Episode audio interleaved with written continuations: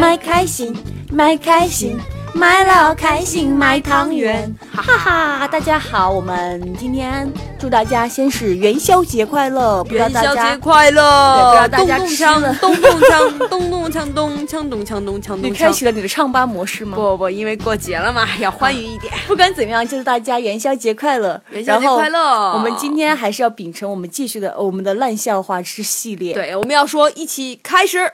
我们的旅行是个个烂笑笑话那么哈哈今天我们要讲的笑话是什么？其实我们一直都没有想好，所以就给大家讲一个没有点的 get 不到点的笑话吧。嗯，好，那你开始讲吧。因为我记得我们在印度经历的第一个节日是兄弟姐妹节，当时听到这个节日的名字的时候，我们是受到了惊吓，居然还有这样的一个节日。然后这个姐妹节的时候呢，我们就看到满街就大大街小巷各种大大门面小门面都是关门的，白天的时候哦，然后所有的人都跑出去玩了。当时我们也凑这个热闹跑出去玩，然后玩着玩着发现，哎，为什么大家都过节不穿鞋就出来了呢？不管是穿的漂亮的还是不漂亮，都不穿鞋。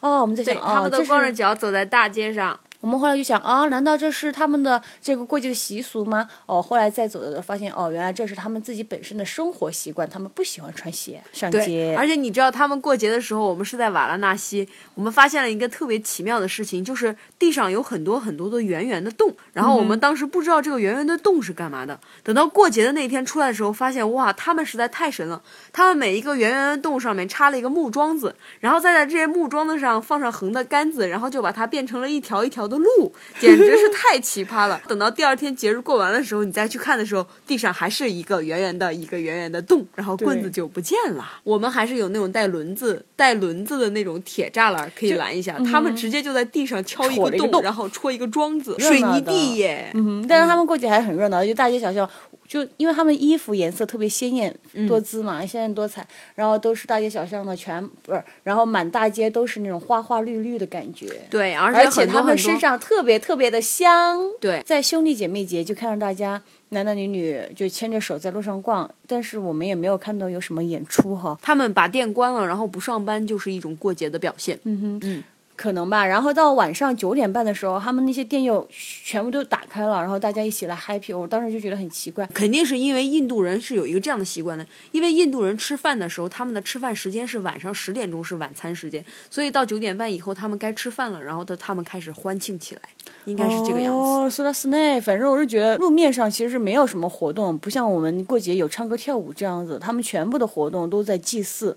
好，说到元宵节的话呢，我来跟大家说一个 呃没有逻辑的笑话吧，就是烂笑话之一，就是印度有一种东西长得很像中国的汤圆，是他们的一种甜品，白白的泡在糖水里，特别特别的甜。如果你去印度的话，可以尝一下。是的，那个东西长得像一个日夜明珠一样，又大又圆。对然后，然后关键是它甜的简直是 令人发指。对对对，因为你想想，一个东西白白的像糯米一样做的一个东西，但它吃起来又不像糯米的口感，很奇怪的，反正不知道是怎么做的，应该是用奶。奶怎么做出来的？然后呢，它泡在用糖水，糖水很浓很浓的糖水泡的那种水里面，一直泡着它。等你吃的时候吧，你捞出来，然后放在碗里，再给你浇一点汁儿。你吃的时候你就觉得哇，真甜。不过他们说了，印度的甜品是世界上最甜的甜品，大家可以去试试。不管怎么样，就反正希望大家都能甜甜的度过二零一六，度过这个节日啦。对，然后祝大家、呃、元宵节快乐！元宵节快！乐，拜拜！再见，卖汤圆。